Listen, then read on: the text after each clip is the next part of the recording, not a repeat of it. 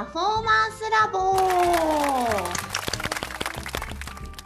皆様こんにちは。ファンクフィジオ東京の PT リエと。病院で勤務しています。PT コミです。よろしくお願いします。えーこのポッドキャストは脳の神秘に魅了された PT コミと3歳からダンスばかりダンス中毒 PT リエが体に関わる全ての人に向けた体を効果的に効率的に目的とするパフォーマンスに近づけるために PT が考えていることを提案するポッドキャストです。はい、あれ？ここ最近コミさんのなんか最新情報あったのに何やっちゃったんですか？えなえ？待ってたら間ができちゃったじゃないですか。ななんなんだろうこの変な間と思っていやいやなんか演歌の最新情報。前前説みたいなちょっとねちょちゃんっとと仕入れてきて。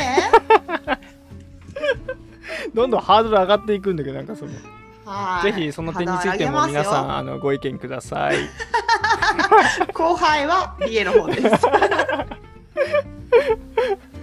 い、えっ、ー、と、今日はですね、えっ、と、マニアックトークの続き、そうですね。好きな筋肉シリーズですね。そうですね。えー、コミさんが前回内転筋でも急に内ももって言い出したからそれ PT として失格って言って。みみんな知らない人にも分かりやすくみんな内ももって言ってああそこかって分かるじゃんだって。はいはいはいはいはいやっぱねこうやっぱ専門私なりにね専門を分解して、ね、みんなに分かりやすい内ももという表現を。内ももいやでもパフォーマンスのためになのでねそこもぜひぜひ前回分聞いていただけると。あーそっかそことのつながりもあるのかって。はい。じゃあ今回は PT リエがねちょっとマニアックな筋肉についてちょっと話をねしたいっていうことなので。あのーそうですね。ここ最近のっていうテーマでまあだから今あの2021年まあ収録は4月某日なんですけれども、うん。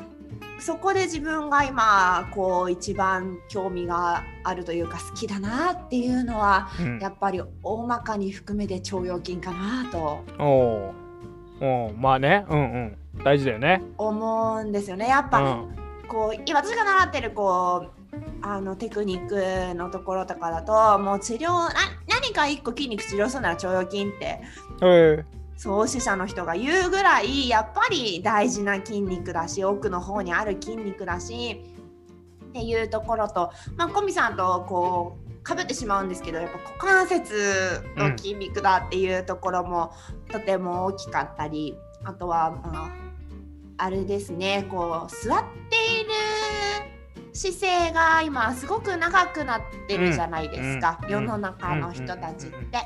で日本の座り時間ってまあ13時間とかねうん。1日のうち言われてたりするわけで、まあ、世界でもとっても長いんですよね。でそれって腸腰筋が常に働いてないからずっと縮みっぱなしの状態で。えまあそうだよね。そう屈曲位なので股関節が、だかうん。らそうすると伸びる機会がないわけですよね。うんでも本当は立つためには伸びてなきゃいけないし、うん。歩いて伸長されてもう無理っつって縮むのが歩行じゃないですか、うん。でもそれが起きなくなっている人がとっても多いと。起きる機会が少なくなってるってこと？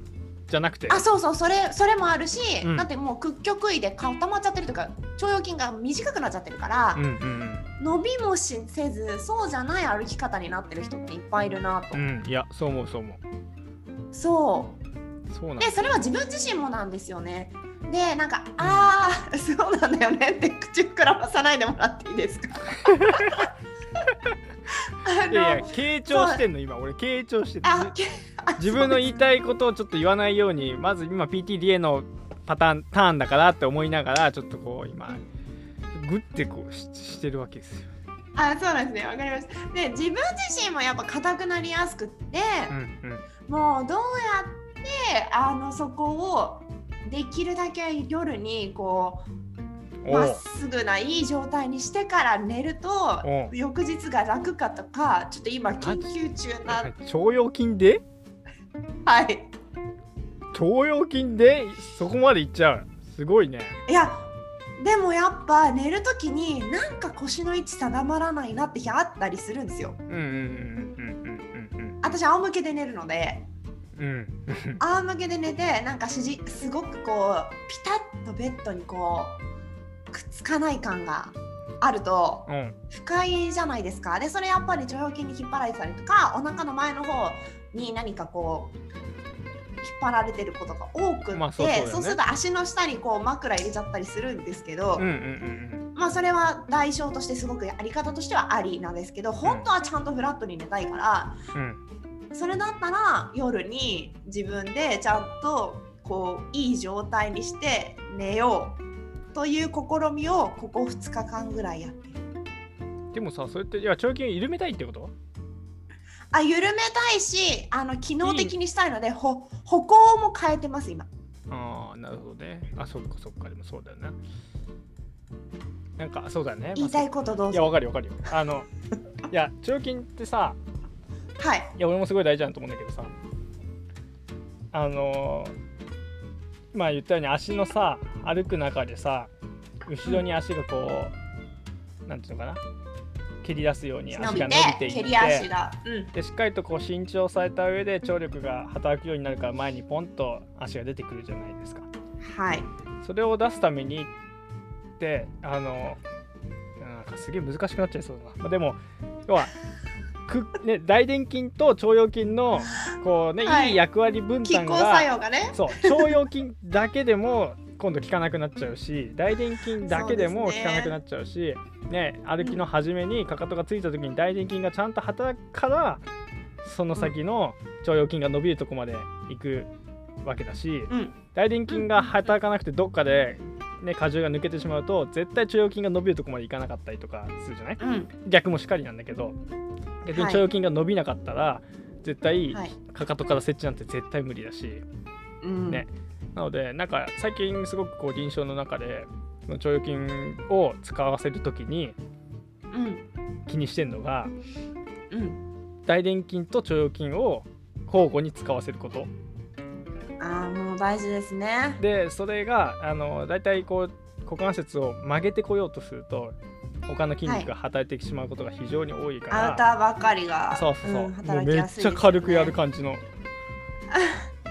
そうですよね。もうだって本当にじゃあ一般の人に寝ていただいてうん膝を曲げて伸ばしてがもう代償で腸腰筋使えない人だっていっぱいいるし足踏みしてもあの腸腰筋使えない人なんて本当にだらけなんですよ。だらけだらけそういう人たちがあの例えばジムでなんかさ膝にさあの抵抗をかけてこう屈曲トータルフレクションするやつあるじゃないですか、うん。あれで腸腰筋鍛えてますって。言うけど多分そんなんで鍛えられ アウターばっかり入っちゃうよみたいな人ばっかりなので、ねなんかそうそうそうなんかもうちょっと体をいい状態に私も自分自身も含めてうん。まあ、お客さんもだし、ね、あのそこが使まあもちろん股関節全般全体を環境を良くしてあげないとそこは使えないと思うんですけれども、うんでもその腸腰筋って本当にすね背骨の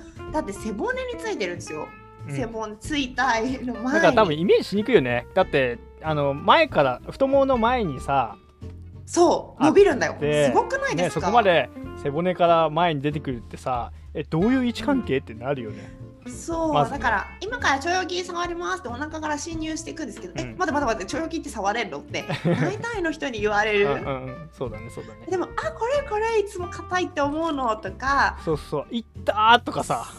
そうそうそうそうそうなってくるんですよね。でかつその前にはやっぱりこう消化器官もうん。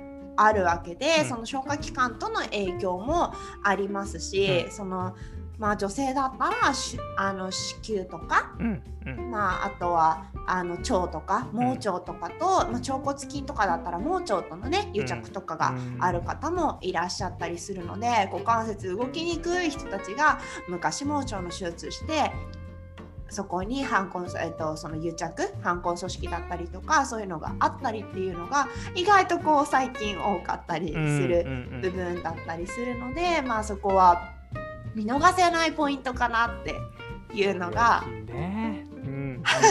あの私の今の好きな部分だったりするかな。確かにね。あの前にさ腸腰筋ですごく言われて思ったのがさ、ターザンだったかな。ターザンだったと思うんだけど、はい。雑誌のさターザン？はいはいはいはいはい。毎回読みますよ。そうすごい前の話なんだけどあの朝あの陸上のさ短距離のさ朝原さん？あはいはいはいはいはいはいはい。が、あ今のリレーでさ 100m×4 だったかな。リレーで銅メダル取った時があったじゃない、世界陸上で、はいはいアジアあ世界陸上か、うん。そうかそうか。でその時の確か特すごい前ですね。そうすその時の時あの時すげえ陸上好きになったもんだって。じゃあまあまあそれの話はいいといて感動的。そうそうそう。感動的だったよねまずねそうでその時にターザンの特集にでウサイン・ボルトやっぱり最強じゃん。最強だったじゃん、あの当時。誰もかないませんみたいな、はいはいはいはいはい。本人と、まあ、そういう、まあ、黒人選手というか、まあ、ウサイン・ボルトのこう比較みたいのが。それ NHK 特集？いやいや俺が見たのはターザンねで NHK えー、俺そうは見てない NHK でやってた。やってた。で、まあ、結局そのストライドの長さが違うのがまず大きく違ってはい。でそのストライドの長さをこうキープできてるのが腸腰筋のこう大きさの違い。うん。ってね言われててなんかな日本人と比べて何倍にもなっているみたいな。そうすごい太いんですよねウサイン・ボルト。そうそう。だからそれぐらいこうストライドを長くするだけじゃなくてそのためにこう足を前に出すどんどん出せるような筋力っていうためにはそのそこが大事だっていう話をターザンでは確かしててそんなちげえの腸腰筋でしょって思ってたの。腸腰筋だよって。いやそれがねこう太もものね大腿直筋とかっていうああいう大きな筋肉とかはい。ね、皮膚筋とかふくらはぎの筋肉って言うんだったらなんとなくパッてイメージ湧くけど、いやいやちょっと待って待って。はい。腸腰筋ですせって思ってたの。体幹ですって体幹そんな太さ変わんないでしょとか思うけど違うんですよね。そうそうそう。そこうんと思って。いやー本当に。でも結構ねあの人の体によって左右差がある方もうん。いっぱいいますしで、じね、上の方だと横隔膜とのつながりもあるのでうん。やっぱ呼吸との関連性も出てくるしもう本当に要の筋肉だなっていうのは腸腰筋すごいなって思うよね本当。そう。ねおすごいなっていうのともっと知りたいなっていうのと、うん。多分謎の部分もまだいっぱいあって、うんうんでそこを変えることでどんなことがもっと変わっていくのかなっていうところも自分が知りたいとこだったりもしてう、んうん。あの今私の好きな筋肉です。めっちゃめっちゃどやったよ今。あのすっごいどやったマジでちょっと顔をも斜めに向けてどやって硬くないんですか？あ俺？硬いって思うことないんですか？腸腰筋？そう硬さとか弱さとか感じることありません？あ硬さはあんまり感じないんだけど弱さは弱さは感じる。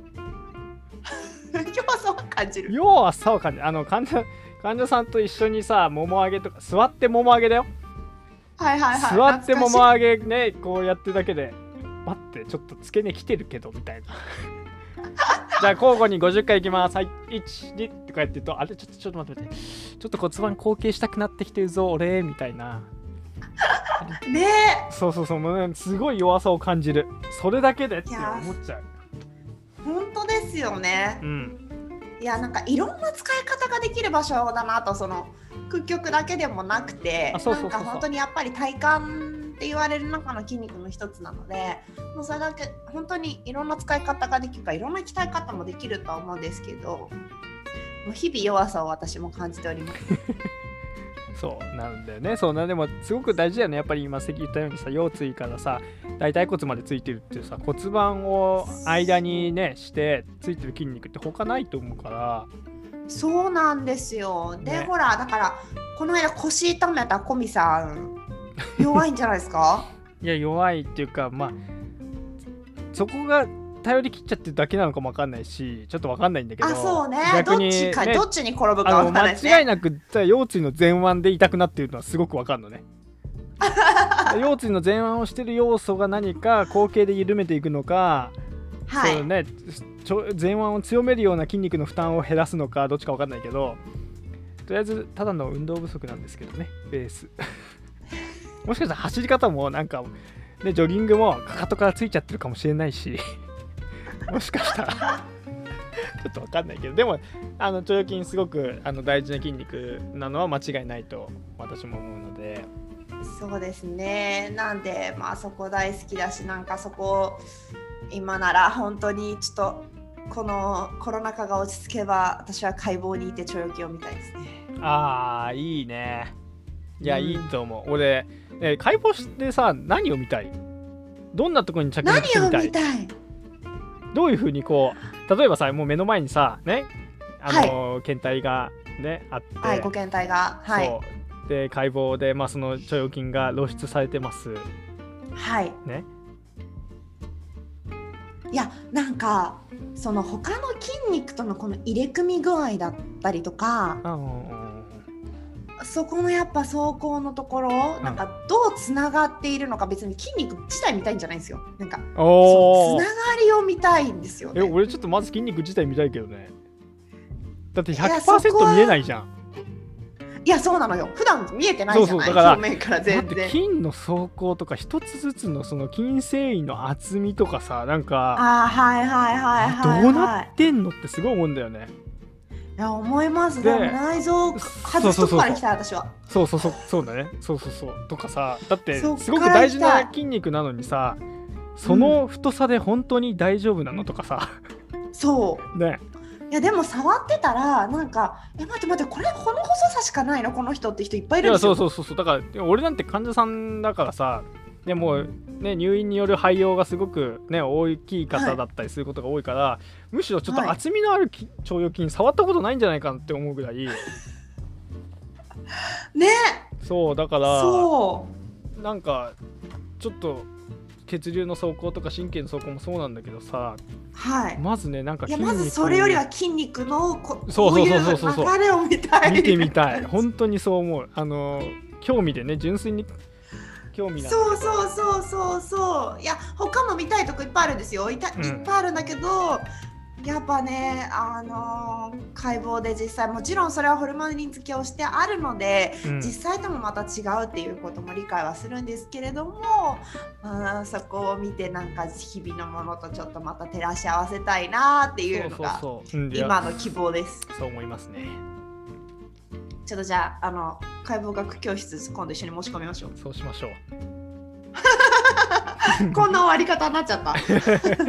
あそうあの PT の学校はそういう解剖をねあのご検体によって解剖させていただく時間っていうのがある程度の時間設けられてるんですね。でこれって、えー、とお医者様になる医学部とか歯医者さんにある歯学部で、えー、と理学療法士作業療法士は、えー、と課されていますかね。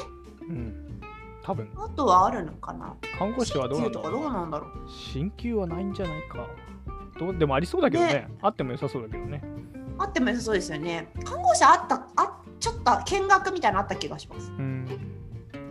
確か。いや今になってやってみたよね。その当時はさ全然。そうなんですよ。当時はなんかあんまり頑張全然 そうそうそうそう大変だったんですよ。大変いだすごいなとは思ったし勉強になったのは間違いないんだけど今ほどはいのこうね興味を持ってできてたかっていうとちょっとそれはね何とも言えないよね。そうなんですよね。だからこう大人になってもう一度やる機会をあなんかいただけるならこう見学させていただきたいなっていう思いがはい最近芽生えておりますね。はい本日もありがとうございました。マニアックトーク第2弾でございましたがいかがでしたでしょうか？皆さんの好きな筋肉腸腰筋にまつわるあのお話っていうのをね腸腰筋にまつわる話ね。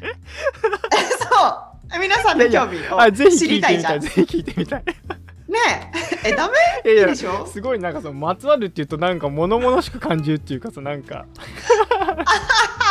いや、あもうまつわるお話をですね、はいはいすねあの皆さん、はいぜひ私たちの今詳細にあの SNS のアカウント書いてありますので、そこからぜひダイレクトメッセージで教えてください。はい、で、あのパフォーマンスライブは毎週日曜日に更新しておりますので、あのぜひぜひ登録の方をしていただけますと、今日更新されたよっていうね、お知らせきますので、よろしくお願いいたします。本日もありがとうございました。ありがとうございました